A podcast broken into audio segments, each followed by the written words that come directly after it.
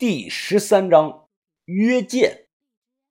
深夜旅馆楼下，我抬头看着楼顶，淡淡的问道：“豆哥，你看他像不像个绝世的高手啊？”豆芽仔脑袋后头包着个绷带，他嘴里叼着华子：“峰哥，像有那种气势，但他妈的他不是人呐！”以前武侠电影里啊，总出现那种画面：一个人头戴着斗笠，怀抱长剑，站在悬崖峭壁之上，俯瞰天下，有种会当凌绝顶，一览众山小的高手风范。而此刻楼顶上的回声鸭就给了我这种感觉，虽然他不是人。这个时候啊，一名浑身酒气的醉汉啊，就靠了过来。估计也是旅馆的租客。这个人大着舌头，满身的酒气。呃，哥哥哥们儿，呃，八月十五了，哎，你们两个在这赏月啊？我没理会这个人，手放到嘴里，用力的吹了声口哨。下一秒，回声鸭张开这个翅膀，从楼顶上是一跃而下。鸭子扑棱棱的急速的俯冲而下，最后精准的落到了我的肩膀上。哦，我去！我醉汉呢揉揉眼睛，大声的说道：“我我他妈是不是喝多眼花了？怎么鸭子还会飞呀？这！”我伸手摸了摸鸭头，豆芽仔皱着眉看着那个人：“上一边去你！大晚上的出来瞎晃荡什么你？”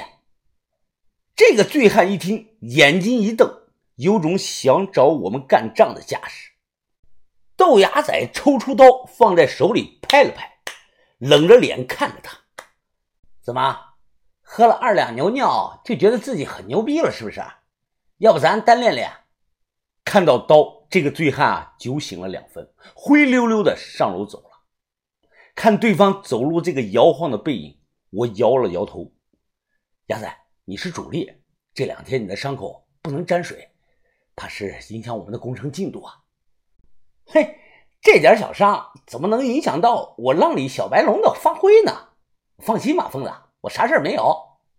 豆芽仔信誓旦旦的拍着胸脯子说：“别介，这事你听人家宋医生的建议，刚缝了二十多针，万一你感染发烧了，就麻烦大了。岛上的条件太差，我看你啊。”就在旅馆里安心的休息上两三天再说吧。豆芽仔皱皱眉头，主要现在咱们缺气瓶啊，最起码还要准备二三十个才够啊。要这么多啊？是啊，疯子，哎，你算一算嘛，那种小气瓶撑死也就用个四十分钟就完了，咱们下水两次就要耗完一个，不准备二三十个怎么够用呢？还有啊。不光缺气瓶，咱们还得买这个配重，要不然每次下潜太费劲了。这，我点点头，这个我有感触。豆芽仔他掰着手指头，还得备上几个备用的软管和咬嘴。于哥上次不是一上来就流鼻血了吗？那是因为于哥的耳压不平衡，幸亏没出事要出事了就是大事啊！这是什么意思啊？我不太懂这些专业的词语，豆芽仔简单的解释后，我才大概的明白。比如感冒了，鼻子不通气儿的人不能潜水，就是因为耳压不平衡。豆芽仔说这个问题虽然是偶然的，但一不小心会要了人命，所以必须重视。当时的快速解决办法是买一种叫泰国鼻通的违禁药。之所以叫违禁药呢，是因为它里头有种能让人上瘾的成分，止咳糖浆里也有这种成分。不过泰国鼻通里的成分呢，它的分量更大。正规地方买这个潜水瓶，不但要登记身份证，还得有这个潜水证，要不然买不到。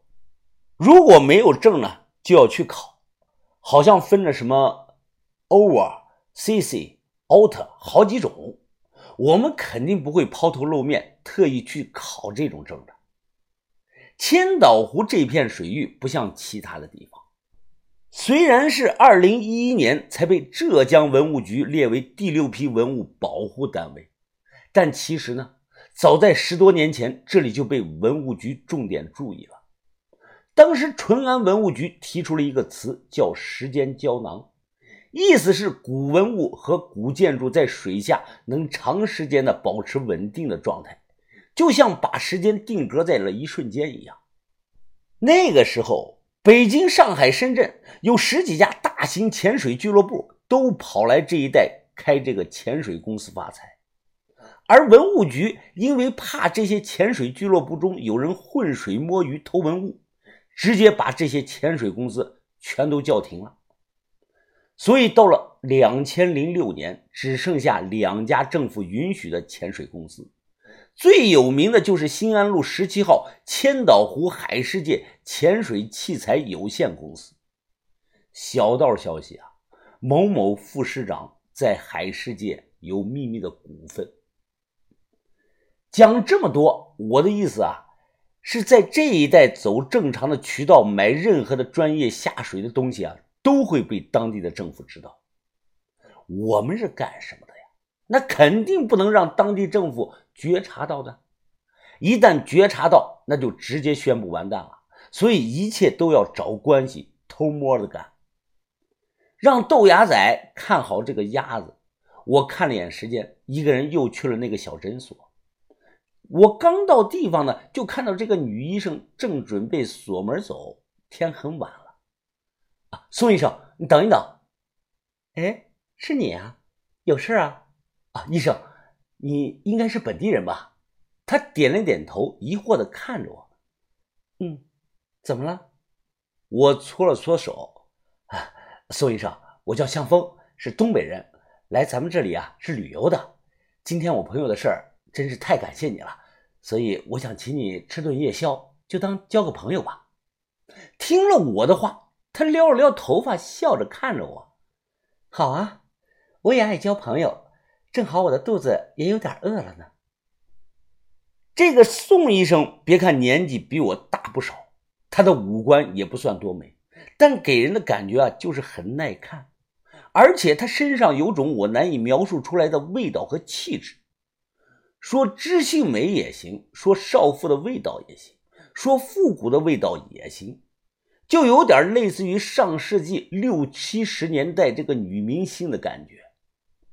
我想和宋医生交朋友，想请他帮忙，那首先就不能引起他任何的反感。